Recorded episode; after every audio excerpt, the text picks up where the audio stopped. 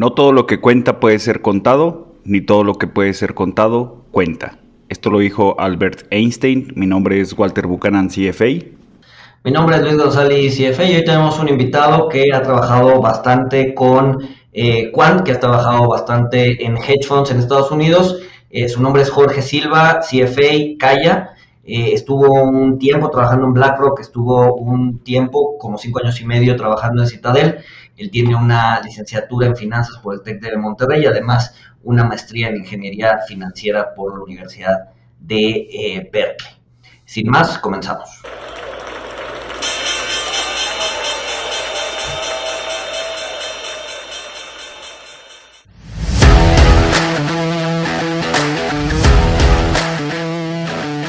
Monito, el otro lado de la moneda.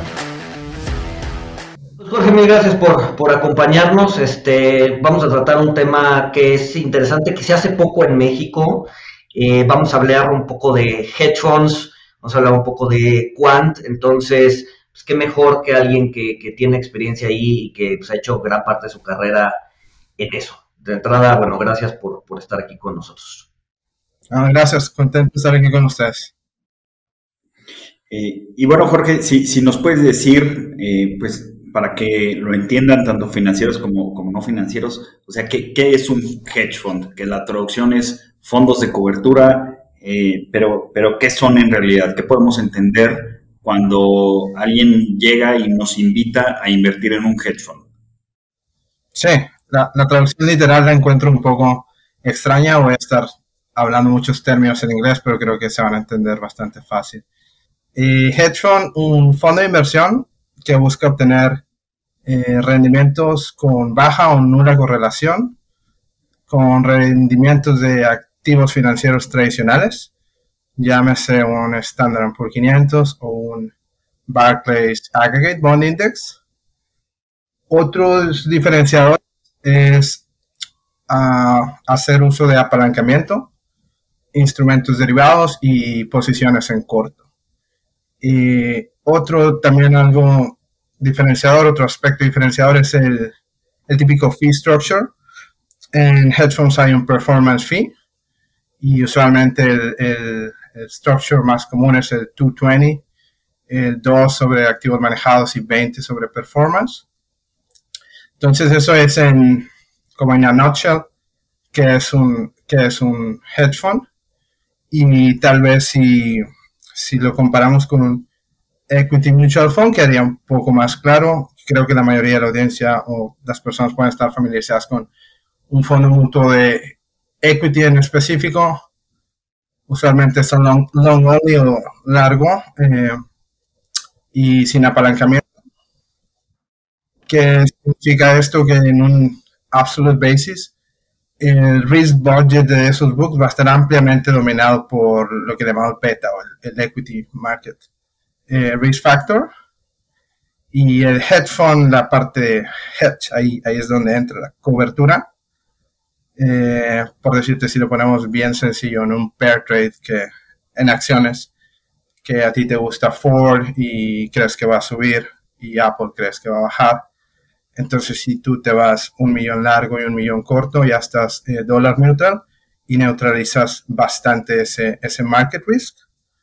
En, ese, en este caso todavía tienes un industry risk, puedes tener un size, un growth. Entonces, algunos hedge funds eh, toman un paso más allá, eh, se especializan por los desks por sectores, que significa que el industrial SPM a lo mejor va a estar eh, le gusta Ford, pero va a estar corto GM. Entonces ya esas betas van a ser muy similares, los growth prospects van a ser bien similares. Entonces ahí te estás cubriendo, neutralizando todos esos riesgos y te quedas con lo que le, llamamos, eh, le llamamos eh, stock selection. Entonces esta diferencia, adelante. No, no, sí, es, es, más bien como acordamos, ¿no? Que la, la, beta es este, esta correlación de mercado entonces, si te vas largo, eh, empresas muy similares, y bueno, si te vas largo una empresa y te vas corto una empresa muy similar, entonces terminas con un riesgo de mercado bastante acotado, dado que tienden a tener movimientos similares del mercado, pero no elimina riesgos, eh, digamos que, eh, idiosincráticos del sector, ¿no? O sea, al final del día eliminas el riesgo mercado, pero te quedas con otros riesgos sectoriales o de operación o de cualquier otro tipo eh, a los que sí estás expuesto y donde puedes ganar o perder, ¿no? Pero por lo menos eliminas el riesgo, el riesgo mercado, ¿no? Al hacer que la beta se acerque a cero, ¿no? Claro, entonces ahí viene el término hedge. Eh, te tumbas o neutralizas la mayor parte de ese riesgo y te quedas con el, risk budget ampliamente dominado por stock specific o, security selection. Y es una diferencia bien importante porque si tú quieres beta, tú puedes irte a comprar un IVV o un eh, SPY por menos de 10 puntos base, bien, bien barato. Pero si tú quieres un book que tenga, que sea dominado por eh, Stock Selection, entonces es, mucho más caro. Es por eso que el hedge fund te va, tiene estos fees mucho, mucho más altos. Eh, sí. Sí, o sea, en, los, en los fondos eh, tradicionales o los ETFs, pues compras todo el mercado, o bueno, compras un proxy de todo el mercado, 500 empresas, eh, tu riesgo es el mercado, digamos, este, pues es, el riesgo no diversificable, ¿no? Y, y, en un hedge fund los riesgos son diferentes porque como estás, por ejemplo, en los ejemplos sencillos que nos estás dando, apostando eh, que, Ford va a subir si, entraste largo y si te pusiste corto eh, General Motors, pues que, va a bajar, eh, pues ya, ya tus riesgos son diferentes, pero ya, ya no tienes, ahí ya no tienes el riesgo de mercado, ¿no? O bueno, estás tratando de, eliminarlo, yéndote corto una, una, empresa, un sector, una industria, e, y, e invirtiendo en otro sector, ¿no? Sí, eh, dependiendo del tipo de hedge fund, pero usualmente los, los que más eh, se enfocan en riesgo específico, no nada más van a cortar la beta, van a cortar también eh, el sector, de tal manera que quede mm, de lo más posible el pure stock selection. Y la comparación con el mercado, creo que si trabajamos en finanzas es bastante, puede ser clara y si no, puede ser bastante confuso. Muchas veces me topo con lo que le llamo el inconvenient cocktail question. Eh, estoy en algún evento social, me toca alguien al lado y me pregunta a qué me dedico y digo un hedge fund y casi casi ya sé la pregunta que viene. El estándar el año pasado dio 20 o 30 o lo que sea y los hedge funds dieron eh, menos. ¿Por qué debería invertir en ti? O sea, como que... Entonces viene la pregunta y casi casi tienes que tomar el término covarianza porque, porque es uncorrelated to the market y a veces se complica, a veces no, pero e, esa es la gran diferencia, que, que el S&P te está dando beta y un hedge fund está dando alfa. Puede ser que el hedge fund, la, industria en aggregate te dio algo bajo, pero eh, hay mucha dispersión.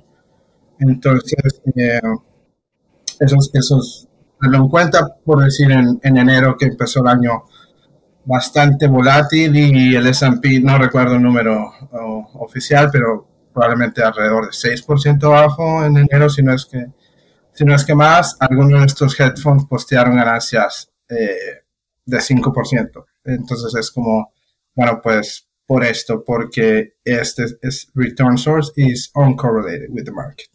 Sí, o sea, e, es comparar eh, peras con manzanas, ¿no? O a lo mejor hasta peras con patos, o sea, que, que realmente digo, aunque son en mercados organizados, aunque son eh, haciendo estrategias con empresas, eh, pues realmente, o sea, si, si yo comparo ETFs que, invierten en Estados Unidos, eh, en, distintos sectores o con stock picking, o sea, sí son manzanas con manzanas, porque están invirtiendo largos, o sea, están, están comprando empresas, pues apostando que las que tienen algún factor de selección van a subir más este, o si, me voy por todo el mercado, que el mercado va a subir más, pero aquí es, o sea, no a lo que me refiero es que eh, estas comparaciones que te hacen de el S&P pagó 20 y el hedge fund pagó 8%, eh, pues realmente no son comparables, ¿no? Porque son cosas totalmente diferentes, eh, que, que, ya lo recalcamos, ¿no? O sea, porque son riesgos totalmente diferentes. Diría, ¿Considerarías tú entonces que hay un riesgo eh, de, management, un riesgo de modelo eh, con, los hedge funds al, no tener, eh, o sea, riesgo de mercado? Ah, yo creo que la mayoría de los grandes hedge funds tienen risk management bien capaces y vaya, siempre hay riesgo de modelo, pero siento que los hedge grandes saben muy bien el juego que están jugando. Eh, saben dónde tienen skill y tratan de neutralizar las partes donde no tienen. pero vaya, todos sabemos, todos los que nos dedicamos a esto sabemos que el mercado tiene mucho noise y siempre hay cosas que uno no se espera. No, y, le ha pasado a gente muy brillante y muy inteligente. Ya hemos, o sea, muchas veces sale el tema colación de Long Term Capital Management, que tenían su, su hedge fund con rendimientos impresionantes, donde, estaban eh, estos premios Nobel de Economía, Robert Menton y, Myron Schultz, prácticamente considerados unos genios de las finanzas, y, pues por algo que tenían considerado como imposible o que no tenían calculado ese escenario, con una crisis de los bonos rusos, eh, pues el fondo quiebra en prácticamente 15 días, ¿no? Sí, eh, yo creo que sí es, sí hay una diferencia importante en academia y haces academia y luego te vas a, realmente manejar un headphone, ah, hay una diferencia importante. Eh, hay grandes participantes en el headphone world que tienen 25, 30 años, eh, saben muy bien su juego y si viene alguien de academia no significa que tienen toda esa experiencia. O sea, es, es ideal juntar los, dos mundos, pero yo creo que, que sí, eh, no nada más es academia, ya una vez que te vas al mundo real hay, hay bastantes cosas eh, que pueden estar fuera de tu modelo, definitivamente.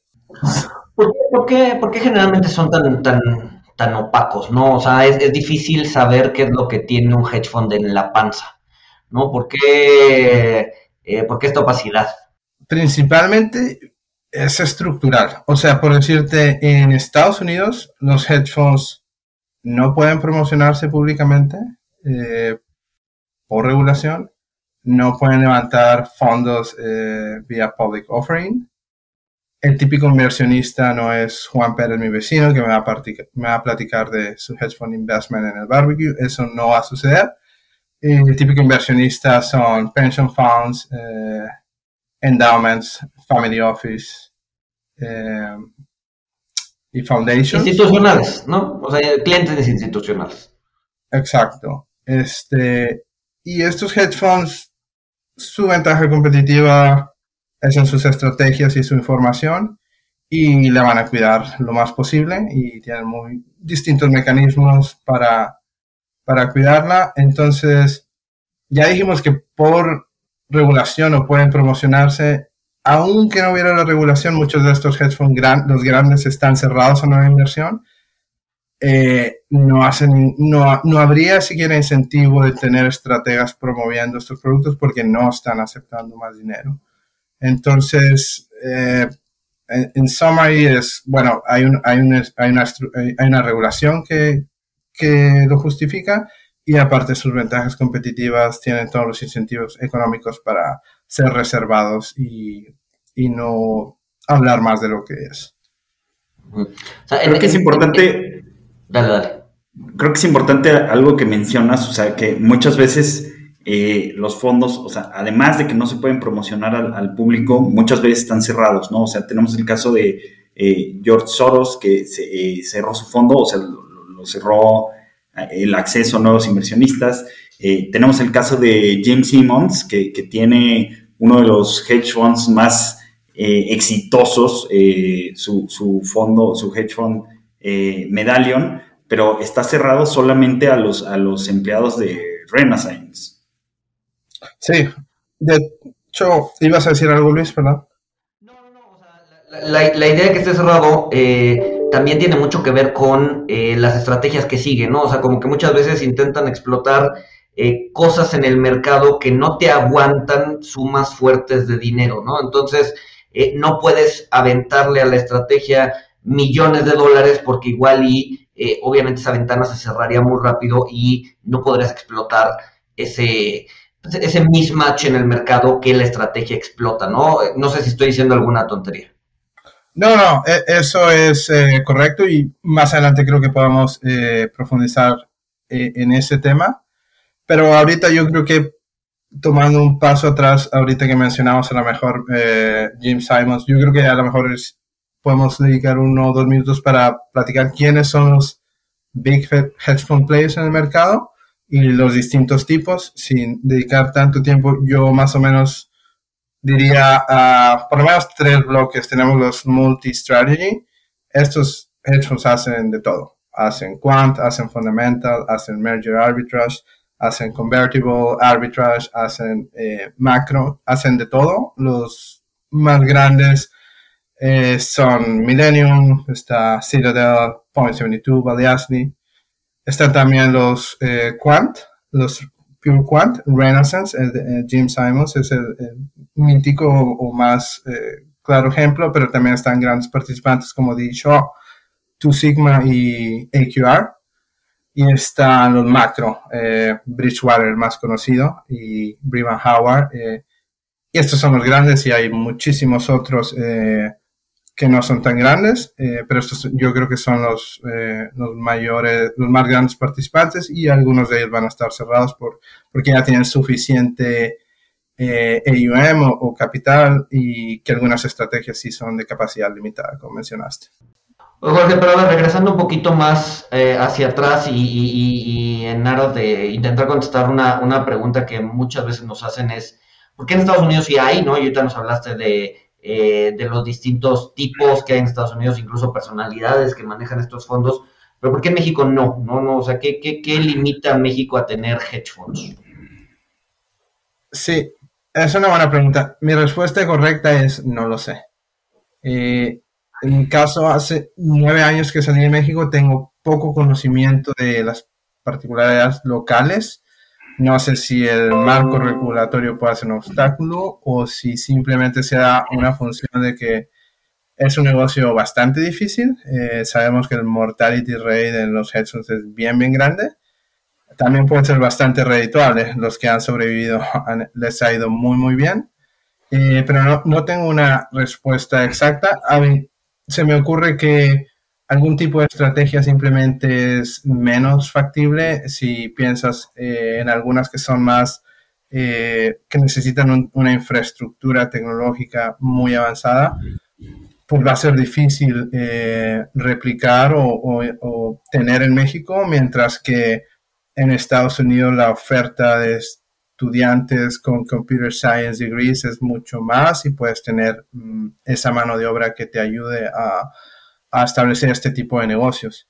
Ahora, si alguien escuchando el podcast dice, oh, yo trabajo para un hedge fund en México o algo similar, eh, me encantaría platicar con él, pero sí, no, no conozco mucho el, mercado local en México. Sí, bueno, yo, yo agregando a eso, eh, bueno, yo he conocido gente de, instituciones financieras, o sea, que tenían hedge fund, este, y pues les tronó, eh, por ejemplo, les tronó en la elección de Trump o, con el trade war de, China con Trump.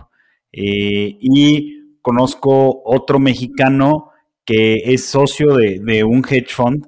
O sea, él es mexicano, pero el hedge fund está establecido en, Estados Unidos. Entonces, creo, creo me, suena a que es un problema de, pues, de liquidez del mercado, eh, pues que no, no, no hay, eh, no, no, es tan fácil, por ejemplo, eh, operar, operar derivados, necesitas muchísimo volumen, es más caro operar derivados aquí. Por ejemplo, esto que comentabas, Jorge, de, hacer pair trading, o sea, incluso tenemos pues muchísimas empresas, tenemos como 4.000, 5.000 empresas listadas en el mercado internacional, pero luego, pues tratar de comprarlas o venderlas o ponerte en corto resulta complicado porque tienes que hacer muchos más cálculos, o sea, tienes que eh, ver eh, en, qué niveles le va a, le va a convenir a, la parte que proporciona liquidez, básicamente, eh, darte, darte, hacer que se hagan tus operaciones, ¿no? En, empresas internacionales. Entonces, creo que por el tema de, operatividad y por los montos, se puede dificultar hacerlo desde aquí y, el acceso y costos de, instrumentos, ¿no? Sí, o sea, el know-how de manejar la tesorería de un hedge fund es, es algo, cosa seria, es, eh, requiere bastante skill. Y como tú dices, no, por ejemplo, yo no tengo idea qué tan caro es. Eh, al final de cuentas, si vas eh, en una posición en corto, hay un borrow fee que pagar. Y dependiendo de, del mercado y la, el, el supply, ese borrow fee puede ser bien alto de tal manera que te hace bien difícil. O sea, a, pesar de que tu idea esté correcta, tiene, puedes tener un borden bien alto para que sea rentable. Ya no es nada más que sea correcta. Al final de cuentas, el hedge fund eh, tiene que ser rentable. Entonces, eh, es un negocio complicado, diría yo. Sí, no, no sé si te ha pasado a ti, Luis. O sea, imagínate un hedge fund que se ponga a hacer estrategias este, en, el mercado de bonos, o sea, en, la curva gubernamental, que es la parte más líquida, los, los bonos gubernamentales de gobierno, este, pero, pues a veces se te seca la liquidez y, a lo mejor con, con una estrategia tipo hedge fund, este, pues ahí tu riesgo se incrementa mucho, ¿no? Puede, puede ser eso. sí, el, mercado, el mercado no tiene, no tiene la suficiente liquidez para soportar estrategias de este tipo, ¿no? Y sobre todo para meterle lana y, e intentar, eh, pues ahora sí que exprimir arbitrajes o algo así, es, sí, el mercado mexicano está muy lejos de eso. O sea, si lo todo junto necesitas una muy buena tesorería, bastante infraestructura tecnológica, investment talent, y todo eso junto es bien difícil, entonces, este, sí, no, no, no está fácil. Y, mercados, mercados eh, que tengan cierto nivel de liquidez, ¿no? También. Sí, sí. Eh, Oye, Jorge, y para, para, pasarnos un poquito al tema eh, quant, ¿cómo es que juega eh, el, tema cuantitativo o, el tema quant que está tan de moda en, la estructura de, los hedge funds? Este, y, no, sé si nos pudieras decir, o sea, brevemente a, qué se refiere la parte quant. Sí. Mira, yo diría en general en los multi-strategy funds eh, el rol quant es bien importante. Eh, todos estos funds tienen distintas unidades de negocio que le llaman que es pues, pueden ser vistas como las distintas estrategias. Todos tienen quant teams. Eh, para mí, yo creo que todos sabemos que la tecnología ha cambiado como vivimos en los últimos años y eh, los procesos de inversión no han sido la excepción.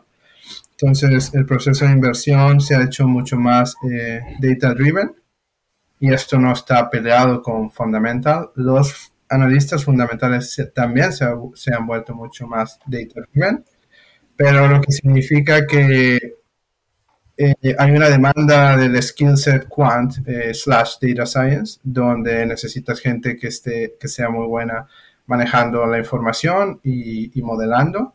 Y todos estos eh, hedge funds tienen una variedad de quant eh, roles eh, dedicados a data ingestion, cleaning, data analysis and modeling, trading and execution, optimization. Lo que me refiero es el, el footprint quant está en todos lados, inclusive en los que son meramente fundamentales. Lo que me lleva a la pregunta incómoda de si el quant no es un análisis técnico glorificado. Um, ah, no sé, glorificado a lo mejor puede ser algo ambiguo, pero creo, creo que entiendo la, idea de la pregunta. Eh, y mi respuesta es como que sí, no. Ah, dependiendo de la estrategia, algunos quant funds eh, que se dedican a, sobre todo en, el, short holding period, se dedican a encontrar patrones y ver si son monetizables. Y a lo mejor eso es lo único que se necesita. Podrías decir, bueno, eh, a lo mejor es un análisis técnico, encuentro un patrón y, y lo sigo. Pero en estrategias con un eh, holding period más largo, ese es difícilmente el caso encuentras, empiezas con una hipótesis eh, que va a tener algo de sentido económico y luego vas a hacer análisis que, lo, que, justifique o que corrobore esa hipótesis. Es decir, no encuentro un patrón, la, la, idea no es encuentro un patrón y me lanzo unos trades porque sí. Eh, va a haber, tienes que hacer bastante énfasis en bueno, ¿qué hay detrás? Eh, ¿Pensamos que, va que esta tendencia va a seguir o no? Entonces, en ese sentido, me parecería que no, no sería simplemente un pattern recognition. Eh, requieres también eh, tener eh, intuición económica de por qué, por qué sucede lo que, lo que estás encontrando en ese patrón. Sí, que me, parece interesante que, o sea, buscando en, Wikipedia una lista de, quantitative analyst, eh, o sea, salen personalidades muy diferentes, o sea, realmente, pues cada modelo puede llevar sus cosas. Está Benjamin Graham, que, que pues es como el mentor de, bueno, no como, fue el mentor de, Warren Buffett, está eh, Harry, Harry Markowitz, eh, también Nobel de Economía, están los que ya había dicho, Robert Mentor, Myron Scholz, eh, está Nassim Taleb, está e-, Ed Thorpe, que pues era pues un, trader, o sea, básicamente parece que, parece que el quant pues abarca cualquier cosa que, que le puedas poner eh, pues métricas estadísticas este, o, matemáticas, ¿no? Sí, hay bastante variedad y dispersión en el, en el quant roll. Eh, como dije antes, puede ser simplemente data analysis en query eh, hasta modelaje complicado estadístico y de machine learning. Pero, ¿cómo, cómo, este, ¿cómo manejas, por ejemplo, o sea, hay, hay claramente muchos modelos y muchos este, eh, assumptions, muchas hipótesis de, normalidad, por ejemplo, en el mercado, o de, o de que siguen alguna distribución, los rendimientos, o lo que O sea, ¿cómo, cómo, cómo evitas caer en, la exageración de eso, no? O sea, claramente pues, el mercado es mucho más complejo que una distribución estadística, ¿no? Entonces, ¿cómo, cómo, cómo le das la vuelta a eso, o si simplemente no lo haces y, asumes todas estas hipótesis que no necesariamente son ciertas. Sí, es eh, una, un muy buen punto, creo yo. Eh, yo creo que todos los que trabajamos en la industria eh, sabemos que las distribuciones empíricas de los rendimientos tienen más densidad en los extremos de lo que sugieren las, las distribuciones que, que usamos. Sin embargo, el punto de partida de estas distribuciones creo que es bastante útil. Eh, hace las cosas eh, manejables y sencillas en cierto punto, así que no creo que es algo que nada más se, lo podemos eh, descartar. Creo que es un muy buen punto de partida.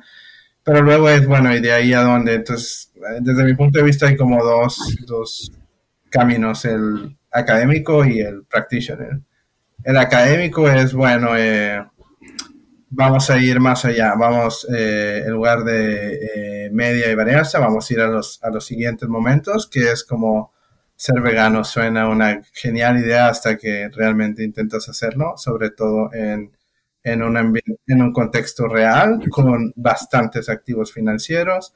Eh, por decir, de lo que hacemos, lo, que se hace mucho en la industria es el, risk budgeting, necesitas la matriz de, de, covarianzas, y si tú quieres decir, oye, vamos a hacer skewness budgeting, eh, ok, ahora vas a tener no nada más n por n, sino para cada n vas a tener una matriz. Si tú estás modelando el Russell 3000, ok, van a ser bastantes parámetros.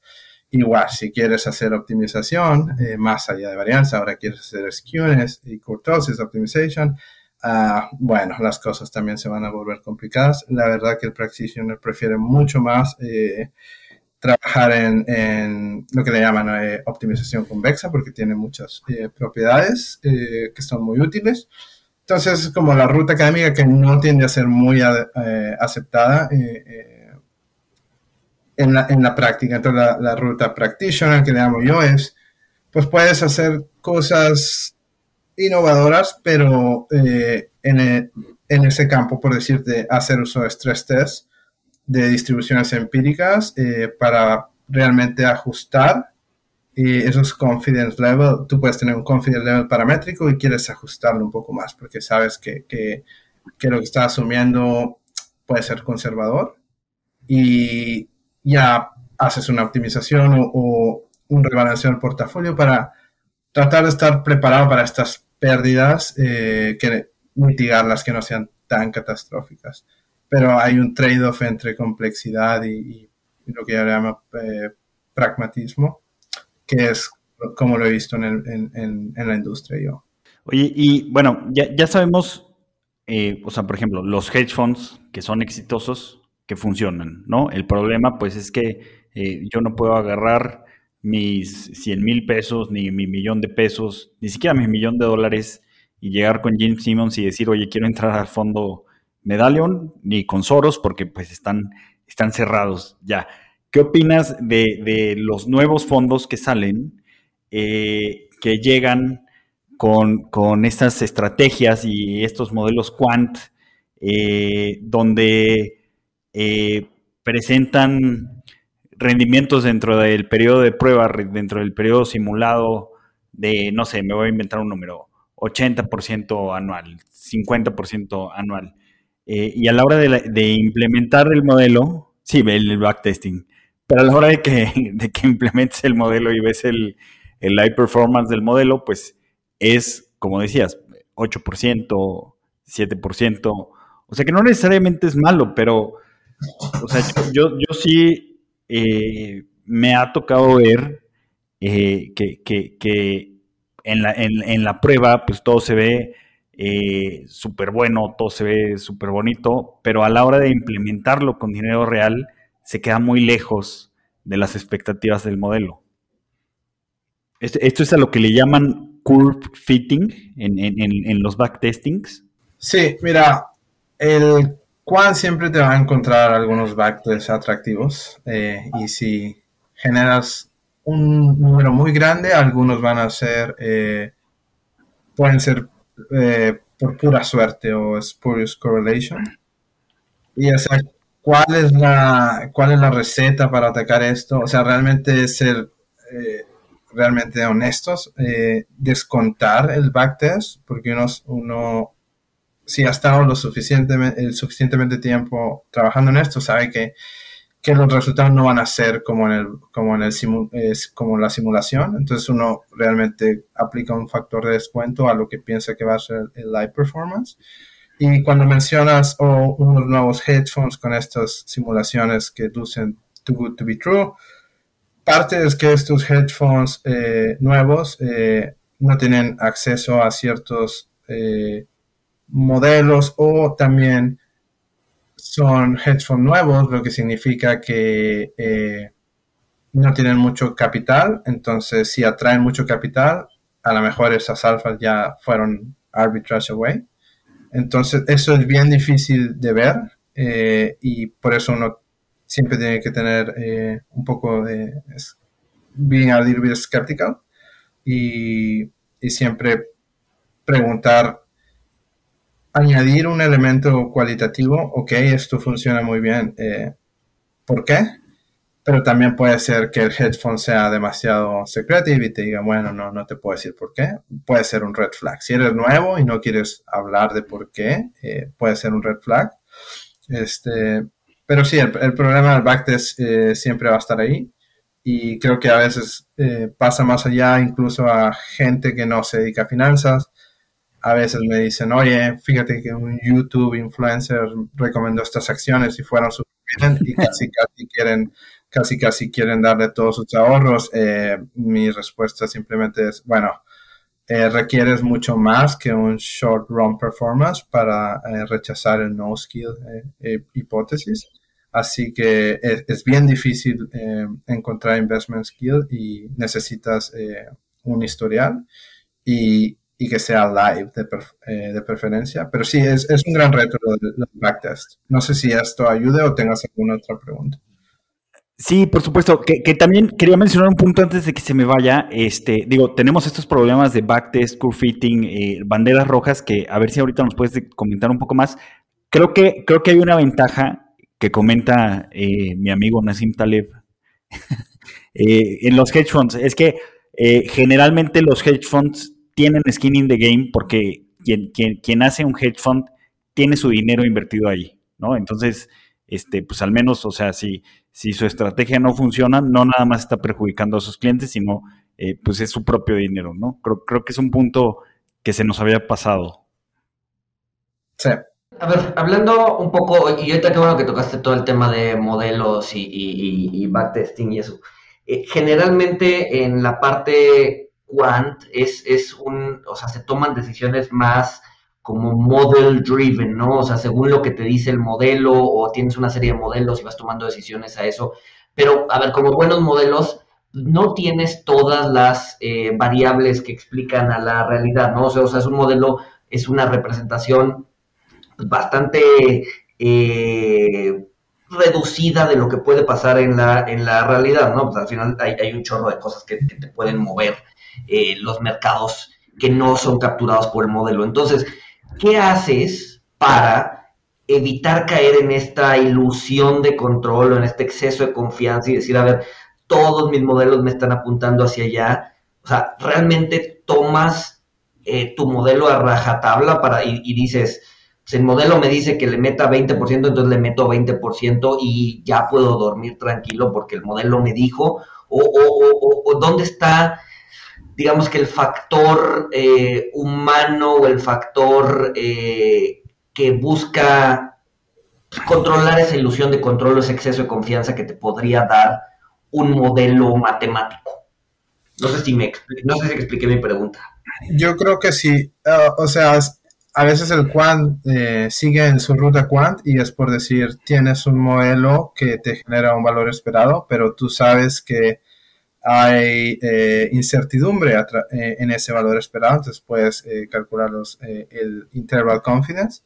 Entonces ya tienes una segunda opinión, ya es de que, ok, este, este modelo está muy bullish en este asset class, pero con qué tanta incertidumbre. Entonces, utilizando esas bandas, puedes descontar o hacer shrinkage de, tus eh, estimates. Ese es un approach. No tan humano, eh, pues, a lo mejor no es la parte humana que tú preguntas, y la parte humana es eh, realmente vas a tener colegas en tu equipo de trabajo y pides a alguien que te dé una opinión casi casi de que trata de, de obtener la opinión contraria para yo esforzarme en pensar qué cosa no he pensado, qué se me ha pasado. Este, esa es eh, otra, otra parte. Digamos que hay, o sea, dentro del, proceso de inversión ya hay un, hay un peer review que, que, te incita a, o, o, o, hay, o, hay, un comité que te hace challenge de, de lo que sea que estás proponiendo. Sí, es un, research team decente, yo diría que siempre va a haber, eh, va a haber, eh, sería bueno que hubiera alguien que tuviera una, una opinión distinta y eso genera mucha, mucho valor agregado.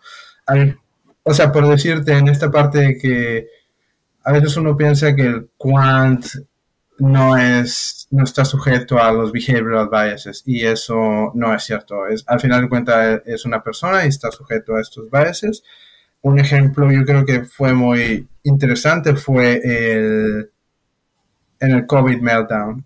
O sea, viene el COVID, los modelos cuando nunca han visto un COVID, no saben que es un COVID, no hay, o sea, lo más parecido que ves antes tampoco es, o sea, realmente el modelo Quant está, no sé qué hacer, no sé qué es esto, no sé qué hacer, pero es cuando eh, la parte humana entra y la parte humana, en, el caso de ciertos eh, funds, resultó increíblemente útil.